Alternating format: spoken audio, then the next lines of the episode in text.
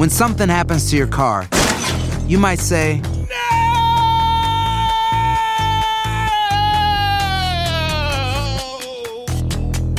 My car. but what you really need to say is something that can actually help. Like a good neighbor, State Farm is there. And just like that, State Farm is there to help you file your claim right on the State Farm mobile app. So just remember, like a good neighbor, State Farm is there. State Farm, Bloomington, Illinois. No hay nada como un teléfono nuevo, y si quieres uno ahora, aprovecha la oferta de Boost para estar conectado con los tuyos. Cámbiate a Boost Mobile y llévate un Samsung Galaxy A15 5G gratis. Boost tiene las redes 5G más grandes del país, con máxima señal, para que sigas tus sueños sin miedo al éxito. No esperes, visita ya tu tienda Boost Mobile local y llévate tu Galaxy A15 5G gratis. Solo en un Boost Mobile cerca de ti. Oferta por tiempo limitado, solo clientes nuevos. Requiere suscripción al servicio, un dispositivo por línea, impuestos adicionales. Aplican otras restricciones. Visita una tienda para detalles. Aloha mamá. Sorry por responder hasta ahora. Estuve toda la tarde con mi unidad arreglando un helicóptero Black Hawk. Hawái es increíble. Luego te cuento más. Te quiero. Be All You Can Be, visitando goarmy.com diagonal español. Hay gente a la que le encanta el McCrispy y hay gente que nunca ha probado el McCrispy. Pero todavía no conocemos a nadie que lo haya probado y no le guste. Para pa pa pa. Estás a punto de escuchar Enigmas sin resolver. No te olvides de buscarnos en nuestras redes sociales, Instagram y Facebook, y de escucharnos en la app de Euforia o donde sea que escuches tus podcasts. Advertencia. Este programa contiene casos de crimen, apariciones, misterio, conspiración y violencia. El contenido de estas piezas puede ser sensible para algunos miembros del público. Aconsejamos discreción.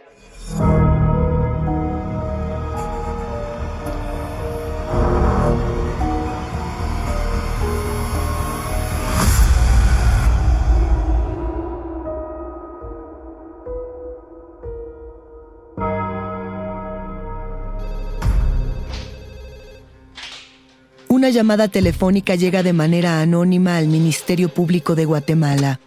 La voz da la ubicación exacta para que la policía realice excavaciones en un lugar muy particular, al final del asentamiento Luz de Cristo Villalobos II, en la zona 12 de Villanueva, donde todo indica podrían encontrarse los restos humanos de dos payasos desaparecidos desde hace casi dos meses en aquel país. Luego de varias horas de trabajo, la Brigada de Rescate de Bomberos Voluntarios, agentes de la Policía Nacional Civil y fiscales del Ministerio Público confirman el trágico hallazgo. Efectivamente, son los cuerpos de Charquito y Chispita. A varios metros de profundidad se encuentran los dos cuerpos, sus identificaciones, zapatos de payaso, pintura para realizar pintacaritas y ropa de colores. La causa de muerte, asfixia por estrangulación. Los familiares se preguntan si las víctimas fueron sometidas a tortura. Y de ser así, ¿quién querría matar a dos payasitos? ¿Por qué? ¿Por miedo? ¿Estigma? ¿Crimen? Este es un nuevo episodio de Enigmas sin resolver. Payasos asesinos y payasos asesinados. La muerte de Chispita y Charquito. Bienvenidos enigmáticos. Hoy vamos a hablar de payasos. El caso de Chispita y Charquito es sensible, es reciente y vuelve a abrir el debate que existe desde los años 80 con respecto a esta polémica figura llena de maquillaje y trucos realizados en teoría para hacernos reír. Chispita y Charquito desaparecieron el 9 de mayo de 2022 y fueron encontrados 52 días después, el 28 de julio, en una fosa clandestina de Guatemala. Es así, este caso no solo genera dolor e interés en la sociedad guatemalteca, también envuelve muchas preguntas alrededor de la figura del payaso como tal. ¿Cómo se relaciona la figura del payaso con el miedo, con el estigma? ¿Cómo se relaciona con la violencia? ¿Qué tanto daño ha hecho el prejuicio hacia los payasos en todo el mundo? Bueno, cuando se compartió por primera vez esta noticia, esto fue en mayo de este año de 2022, dos meses antes de que aparecieran los cuerpos de las víctimas, analistas alrededor del mundo comenzaron a preguntarse si este trágico incidente podía estar relacionado con el ahora ferviente rechazo que el cine y la industria comercial han fabricado en torno a los payasos. Las líneas de investigación son diversas, pero antes de explorarlas, enigmáticos, quiero preguntarles, ¿ustedes le tienen miedo a los payasos? ¿Saben de dónde viene este temor? Por presentar rasgos humanos tan exacerbados a partir de toda su caracterización de manera tan radical, los payasos polarizan a la sociedad, la dividen. ¿A qué me refiero con esto? Los payasos enigmáticos representan la máxima expresión de las emociones humanas. Tienen risas escandalosas, lágrimas desbordadas, rostros completamente dramáticos, estos maquillajes donde vemos labios inmensos, ojos con pestañas verdaderamente exageradas. A los payasos los amas o los odias. No hay medias tintas. A este miedo desbordado, al temor irracional que producen, se le conoce como coulrofobia. La coulrofobia es la fobia a los payasos, a los mimos y a las personas que se dedican al clown. En este apartado pensamos, por ejemplo, en el pánico que muchos experimentan con payasos que son hechos deliberadamente para generar escalofrío, como puede ser Pennywise de It, como puede ser Ronald McDonald, como puede ser el Joker, Captain Spaulding, los payasos asesinos del espacio exterior o inclusive Art, este payaso viral inspirado en el mimo Marcel Marceau que protagoniza las carnicerías más repugnantes de los filmes de Terrifier, donde chorrean litros y litros de sangre desde la pantalla hasta la butaca. Es un temor, entonces, que se desarrolla principalmente desde la infancia. ¿Por qué? En la infancia, el miedo al payaso es muy similar al miedo a Santa Claus, o al miedo que le tenemos a las botargas de animales con ojos saltones y sonrisas enormes que nos podemos encontrar inclusive en el supermercado. Muchos de nosotros tenemos seguramente en casa estas fotografías nuestras de cuando éramos niños y llorábamos a cántaros junto a alguno de estos personajes. Así que sabemos que no, no se trata de la maldad intrínseca del payaso. Se trata enigmáticos del temor que tenemos a todo lo que sale de la norma y se vuelve estridente. Y se trata también, hay que decirlo, de la capitalización del miedo. ¿Qué es esto? Si yo veo que existe un miedo colectivo a algo, lo exploto, lo exagero, le pongo un moño y lo vendo como si fuera una película, un libro, una máscara o un mero producto comercial. Esto ocurre para bien y también ocurre para mal. Y en este contexto, habrá que preguntarnos, ¿quiénes eran Charquito y Chispita? ¿Y por qué es tan importante contar su historia? Sus nombres eran Jocelyn Paola Chacón Lobo y Nelson Steven Villatoro Escobar. Eran esposos y trabajaban juntos bajo los apodos de Chispita y Charquito. Vivían en un pequeño departamento en el municipio de Amatitlán, a 20 kilómetros al sur de la ciudad capital de Guatemala. Paola tenía tres hijos, un niño de 10 años de edad, otro de 13 y una niña de 7. Nelson se sumó a la crianza de los pequeños y los quiso siempre como si fueran propios. Eran una familia que luchaba por sobrevivir. Chispita y Charquito hubieran hecho lo que fuera por darle lo mejor a sus hijos. Su vivienda no era como otras del barrio. En su interior te podías encontrar con armarios llenos de trajes multicolores, zapatos gigantescos, trucos de magia, pelotas, globos, pelucas, maquillajes fluorescentes. No por nada se dice que ser payaso es un oficio de tiempo completo. Trabajaban en toda clase de eventos. Eran contratados principalmente por familias y por otros shows infantiles.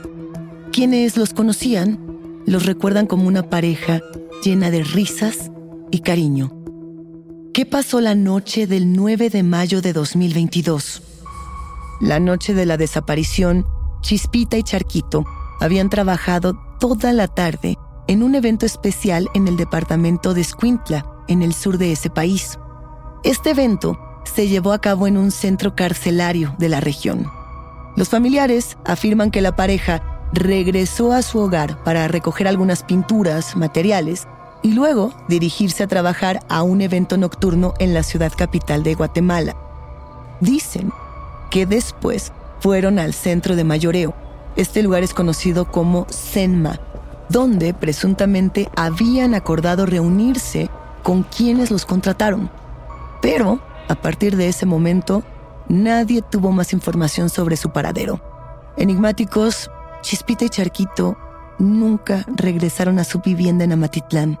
No volvieron a ver a sus tres hijos.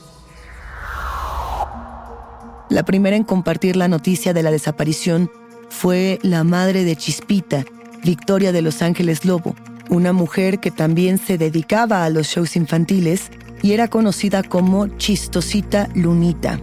Bien, esto ocurrió la mañana siguiente, el 10 de mayo.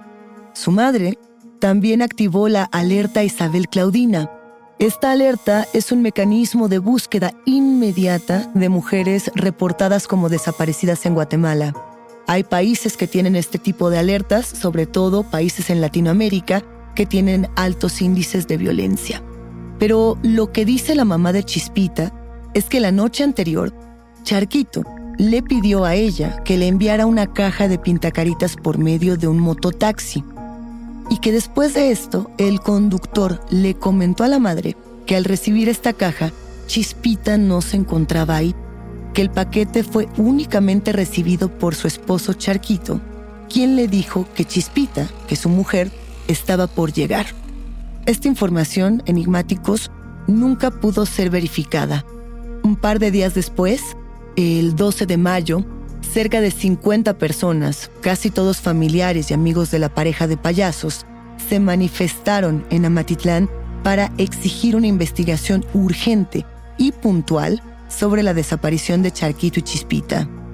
Fue una protesta muy llamativa a nivel nacional porque la gran mayoría de los manifestantes estaban caracterizados de payasos. Pensarán, enigmáticos, que una protesta de 50 personas no significa mucho, pero no olvidemos, de entrada, que Guatemala es uno de los países más pequeños del mundo, que además hace frontera con uno de los países más grandes, poblados y transitados del mundo, que es México. Y por si fuera poco, que el municipio de Amatitlán, donde ocurre esta historia, mide apenas unos 204 kilómetros cuadrados, un espacio pequeño. Y a lo que voy con estos datos enigmáticos es que esta protesta alertó a toda Guatemala de lo que estaba ocurriendo en esta región. Una pareja de payasos desaparecidos, tres hijos a la deriva bajo el cuidado de su abuela, una comunidad confundida con esta desaparición, la propia violencia criminal de Guatemala y además el murmullo del prejuicio que viven los payasos en ese país y en el mundo. A house, Shut the front door! Winning! No, seriously, shut the front door. We own this house now. but you actually need to say, Like a good neighbor, State Farm is there. That's right. The local State Farm agent is there to help you choose the coverage you need. Welcome to my crib. no one says that anymore, but I don't care. So just remember, like a good neighbor, State Farm is there. State Farm, Bloomington, Illinois. Aloha mamá, ¿dónde andas? Seguro de compras. Tengo mucho que contarte. Hawái es increíble. He estado de un lado a otro con mi unidad. Todos son súper talentosos. Ya reparamos otro helicóptero Blackhawk y oficialmente formamos nuestro equipo de fútbol. Para la próxima te cuento cómo voy con el surf y me cuentas qué te pareció el podcast que te compartí, ¿ok? Te quiero mucho. Be All You Can Be, visitando goarmy.com diagonal español. Boost Mobile tiene una gran oferta para que aproveches tu reembolso de impuestos al máximo y te mantengas conectado. Al cambiarte a Boost, recibe un 50% de descuento en tu primer mes de datos ilimitados. O, con un plan ilimitado de 40 dólares, llévate un Samsung Galaxy A15 5G por $39.99. Obtén los mejores teléfonos en las redes 5G más grandes del país. Con Boost Mobile, cambiarse es fácil. Solo visita boostmobile.com. Boost Mobile, sin miedo al éxito. Para clientes nuevos y solamente en línea, requiere AroPay. 50% de descuento en el primer mes requiere un plan de 25 dólares al mes. Aplican otras restricciones. Visita boostmobile.com para detalles. Si no sabes que el Spicy McCrispy tiene Spicy Pepper Sauce en el pan de arriba y en el pan de abajo, ¿qué sabes tú de la vida? Para pa pa pa. Toma aire. Estás escuchando Enigma sin resolver. Nos vamos a detener un momento aquí, en el estigma que viven los payasos en el mundo desde hace muchos años debido a la fobia colectiva que se les tiene, o que les ha construido la industria del entretenimiento. Para entender este fenómeno, tendríamos que regresar a finales de los años 70. En esta década, enigmáticos se materializó uno de los más inesperados temores de la sociedad estadounidense. Nadie en el estado de Illinois imaginaba que John Wayne Gacy, un querido representante de su comunidad, sería uno de los peores asesinos seriales en la historia. Le llamaban Pogo, el hombre que utilizaba un traje de payaso para violar, torturar y matar a sus víctimas. 33 víctimas jóvenes a quienes enterró en el sótano de su casa o arrojó al río. De John Wayne Gacy sabemos mucho gracias a la amplia cantidad de documentales e informes publicados a lo largo de los años.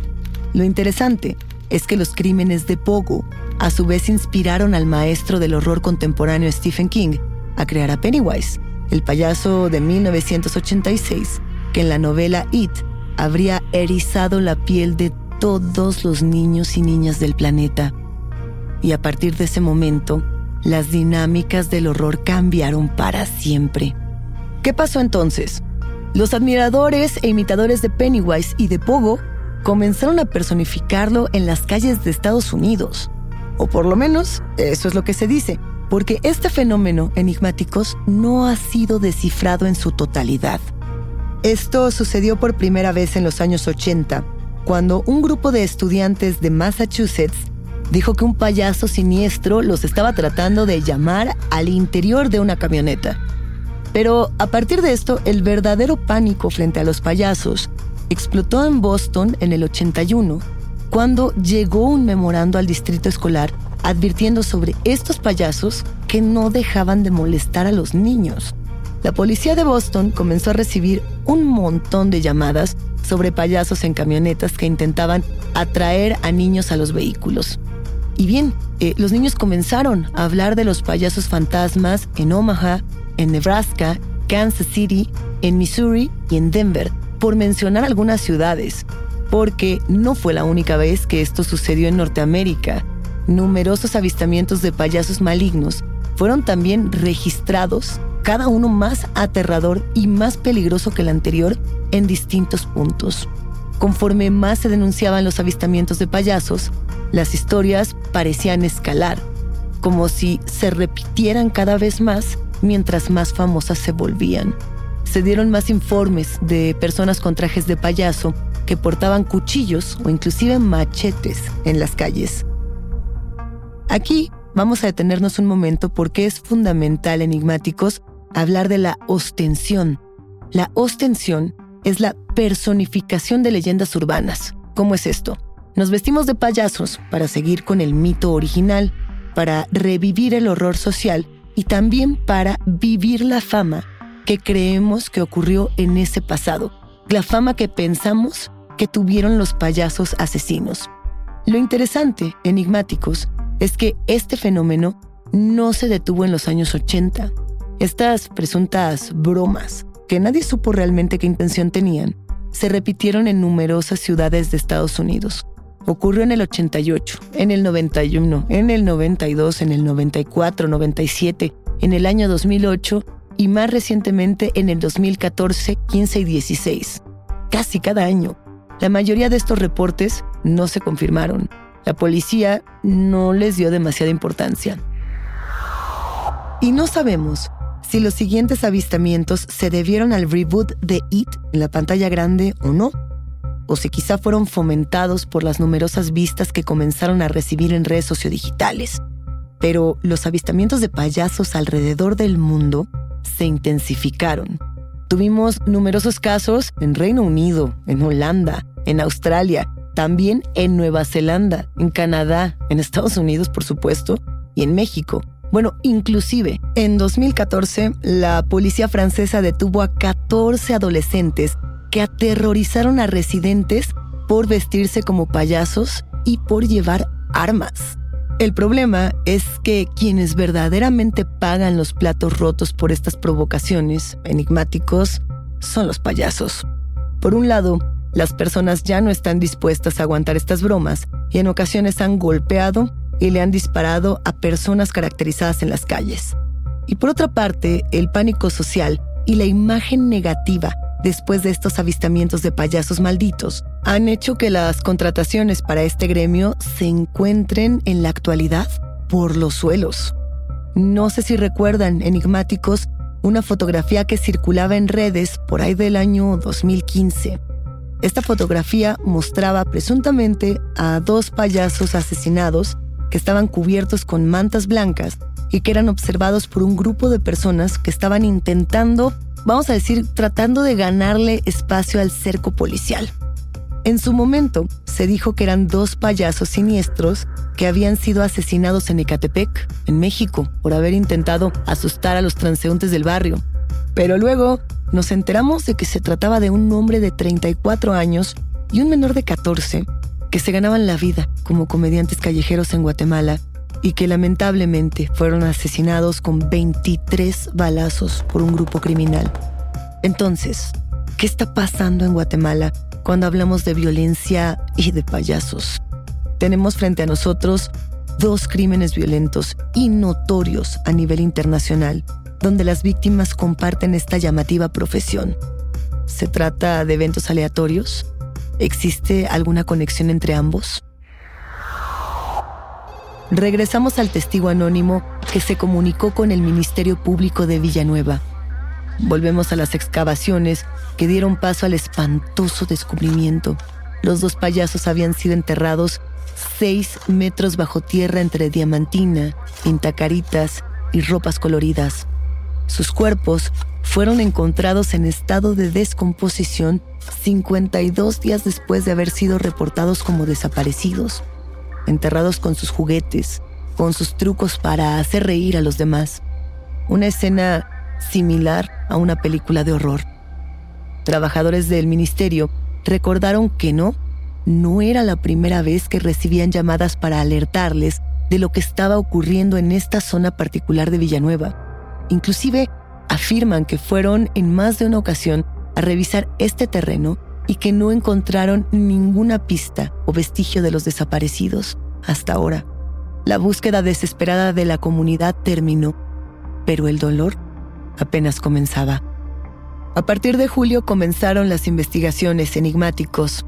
Según los reportes del Instituto de Ciencias Forenses, ambos fueron estrangulados y torturados. Luego, fueron enterrados en una fosa o cementerio clandestino en la localidad conocida como Luz de Cristo, Villalobos II, en la zona 12 de Villanueva, todo esto en Guatemala. Las líneas de investigación se centraron en esta pregunta. ¿Quién los contrató para el show en el que se presentaron antes de desaparecer? Aquí tenemos que hablar de un hombre apodado El Fanto, un supuesto líder de la Mara de Guatemala. A este marero, conocido como El Fanto, también lo conocen en Guatemala por ser el máximo líder de pandilleros en la zona de Villalobos 2. Se rumora que el Fanto contrató a la pareja desde la cárcel. Las investigaciones iniciales abrieron la posibilidad de que una persona, un tercero, cercano al Fanto, se hubiera puesto en contacto directo con Nelson, es decir, con Charquito, para asistir al evento. Supuestamente, este era un espectáculo para las madres privadas de su libertad en la zona penitenciaria. Porque no olvidemos, enigmáticos, que Chispita y Charquito desaparecieron el 9 de mayo, horas antes del Día de las Madres. En esta teoría, el autor intelectual sería el Fanto, quien actualmente está cumpliendo condenas por asesinatos y extorsiones. Testigos apuntaron que Chispita y Charquito fueron vistos en casa del Fanto antes de su desaparición. También sostuvieron que los tres estuvieron juntos antes de que éste fuera encarcelado. Pero el 7 de julio de 2022 ocurrió una fuerte vuelta de tuerca, un cambio en las investigaciones. En una conferencia de prensa se dio a conocer que en el año 2018, Charquito fue capturado con drogas y teléfonos robados. Los investigadores de la Policía Nacional Civil explicaron que Charquito salió de prisión, pero que las investigaciones hacia él no se detuvieron. ¿Podría pertenecer todavía a la Mara 18 y Chispita? Dentro de todo esto, un presunto pandillero, además, envió un mensaje sobre la desaparición y muerte de los payasos. Estas conversaciones se filtraron durante esta conferencia de prensa y eran audios de WhatsApp que básicamente lo que decían es que los dos payasos eran extorsionadores y que habían sido asesinados por la Mara debido a que ellos debían dinero, que tenían dinero a partir de extorsiones que no le habían entregado a las personas que debían y que además toda la construcción de los payasos como víctimas era una farsa por parte de la madre de Chispita. Este mensaje del presunto pandillero se volvió viral y acrecentó además el miedo de la población guatemalteca. Comenzaron, imaginarán, a aflorar las voces que hasta la fecha manifiestan que los esposos eran parte de Barrio 18, es decir, que eran pandilleros que usaban su oficio de payasos como fachada, que se dedicaban a extorsionar en el municipio de Amatitlán. Si esta teoría fuera cierta, ¿estaríamos hablando de un ajuste de cuentas? Hasta este momento, enigmáticos, tenemos dos detenciones. La Policía Nacional Civil informó que en septiembre fueron detenidos Minor Giovanni Valdés Pineda, de 28 años, apodado Little Gasper, y Oscar Daniel Chacón Pineda, el de 33 años. Bueno, ambos fueron señalados por la muerte de la pareja Nelson Villatoro Escobar y Jocelyn Chacón Lobo, Charquito y Chispita. Una fuente de la policía informó que Little Gasper era jefe de una clica y tenía su centro de operaciones en Villanueva. Esto es lo que dicen hasta ahora las investigaciones. Hay que recordar que hasta que no se tengan sentencias, no sabemos qué puede suceder con este caso. El clamor social pide hasta la fecha a los jueces que no dejen ir a Little Gasper, pero las investigaciones y los procedimientos continúan enigmáticos y no, este caso todavía no encuentra una resolución. Hasta ahora, como les digo, no se tiene una sentencia. Independientemente de si formaban o no parte de un grupo criminal, aquí hay un tema que tenemos que atender. La muerte de los payasos en Guatemala nos hace pensar totalmente en las consecuencias que el rechazo hacia los payasos ha generado en el mundo, el miedo y las fobias que hemos fabricado. La evolución de este caso, por ejemplo, generó todavía más rechazo a la comunidad que se encarga de amenizar eventos infantiles y familiares en este país y en otras regiones del mundo. Muchas personas, por ejemplo, en Guatemala, tenían miedo de continuar con su oficio, pensando que ahora, además de ser estigmatizados por el simple hecho de ser payasos, como si fueran los villanos de la película, pues ahora también podían ser ligados a redes criminales. Pienso que, que para despedirnos en esta ocasión, podemos volver por un momento a una fotografía muy fuerte que compartió la prensa para entender la carga simbólica de este caso. Es una fotografía que además le dio la vuelta al planeta. Imaginemos esto. Por un lado, los familiares de Charquito lo enterraron en un evento privado al que no tuvo acceso la prensa. Y por otra parte, los amigos y familia de Paola llevaron a cabo un velorio al que asistieron muchos de los compañeros de ambos payasos y lamentaron su pérdida. A llenar el cielo de risas se leían algunos de los carteles en esta foto de Chispita. Varios payasos sostuvieron el ataúd, lo cargaron con los restos de Jocelyn Chacón Lobo. Caminaron solemnes hasta llegar a un cementerio en Amatitlán y sepultaron el cuerpo. Quizá como si este acto simbolizara la muerte de su oficio para toda la comunidad quizá como si el crimen, la violencia y el horror estuvieran ganándole la batalla a la risa y a la esperanza de los payasos en el mundo. Pero esta historia no ha llegado a su fin enigmáticos y sabemos que hay un destello de luz para el humor y para la alegría. Hasta aquí llegamos con este caso por ahora. Yo soy Luisa Iglesias y ha sido un macabro placer compartir con ustedes enigmáticos Gracias por escucharnos Y no se olviden de suscribirse o de seguir el show para no perderse ningún misterio. Recuerden que pueden escucharnos a través de la app de Euforia o en donde sea que escuchen sus podcasts. Nos encontraremos en el próximo episodio de Enigmas sin resolver.